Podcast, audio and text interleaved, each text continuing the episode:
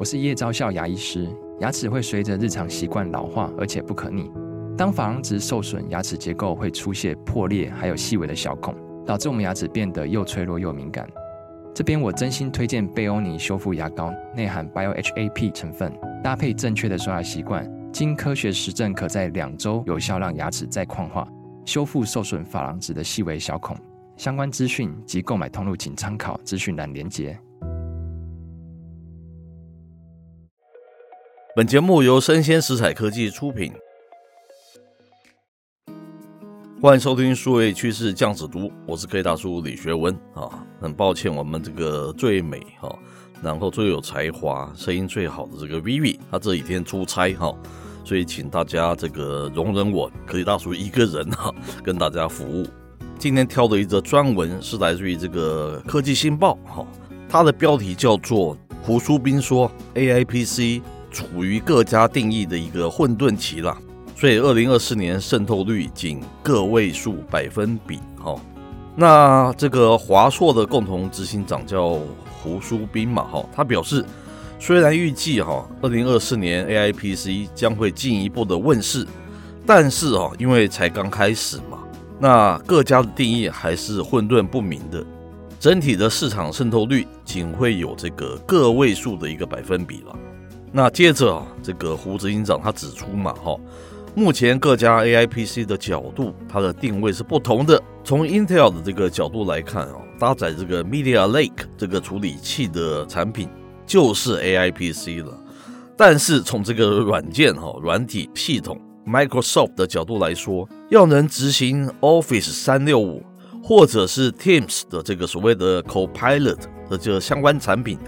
他们才算是真正的 AI PC 了哦。因此，从微软的角度来看，Intel 的这个所谓的搭载的 Media Lake 这个处理器的产品，就不完全具备 AI PC 的一个要项哦。不过啊，这个时候 Intel 可能就要反驳了哈。它的这个 Media Lake 处理器就已经搭载完成了所谓的 MPU 而借着执行这个 OpenVINO，哎，可以包括的应用程式就有一百多家公司的三百多种应用程式哈。他说我嘛，这个是 Intel 嘛，如果不是 AI PC，那什么才是 AI PC 呢？因此哦，现在还在各家定义的所谓的混沌期了哈。那至于 IPC 的硬体设计结构，因为最主要是这个处理器当中加入的所谓的这个 MPC 哈，所以从主机板来看哈，差异是不大哈，只是多了个记忆体的部分。未来的应用哦，会在这个 DDR5 以上的产品，那在技术上是没有太大的差异。然而啊，这个 AI 生态系统哈，形成背后有个庞大的产业链支撑哦。而这个产业链也反馈会带动 AI 生态系的壮大。那产业链包括这个上游的半导体、中游的伺服器、下游的应用跟这个云端服务，也带给台湾从半导体、IC 设计、AI 伺服器、AI PC、边缘运算装置以及 AI 算力产业链，哦，包含这个算力的服务、大语言模型服务跟这个导入服务等等产业，都有巨大的机会哦。最后啊，这个胡执行长他强调，整体来说哦，各家这个 PC 品牌厂都会推出所谓的这个 AI PC 了哈。那二零二四年的渗透率仅会在个位数百分比，原因是在这个软硬体的一个配套还需要一段时间才会成熟哈。未来 Intel 在推出下一代的 AI PC 处理器之际，可能整体的渗透率才会大幅的提升了哈。那为什么科技大叔要跟大家介绍这则专文呢？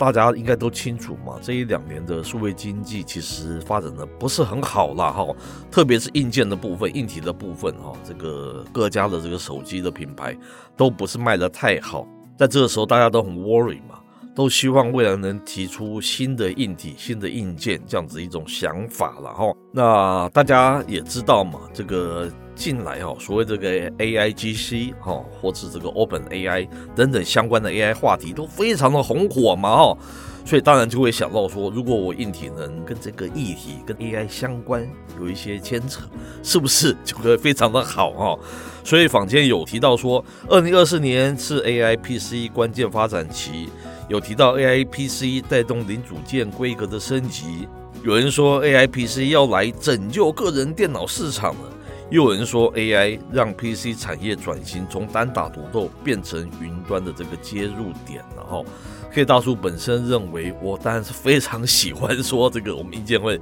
硬体会有些改变了哈，因为毕竟大家用了这个智慧手机或者 PC 都用了非常长的时间了嘛，它的硬体的啊，不论造型啊、功能啊，好像差不多就这样。我们很希望它会变成是不一样了，所以有所谓的这个 AI 的这个手机，可能在未来也会诞生嘛哈。那今天讲的是这个 AI PC 的这个部分啊，那这则专我们就希望提醒大家。那你现在定义还这么不清楚，你怎么提到上面那些大家所报道的相关的一些趋势是怎么来的？就蛮有意思的，值得大家哈，就是在投资这个相关产业，或是做相关产业，就是 AI PC 相关产业，都要再小心谨慎的去观望，再去看一下哦。我觉得就是像这个胡子院长所说的。你就是要看看这个它的定义是不是够清楚，因为那个清楚，你才知道未来它发展趋势才有一致性嘛，否则各吹各的调哈，各吹各的号，判断上就比较容易失误了哈。那以上内容播到这边告一段落，我是 K 大叔李学文，那我们下回见喽。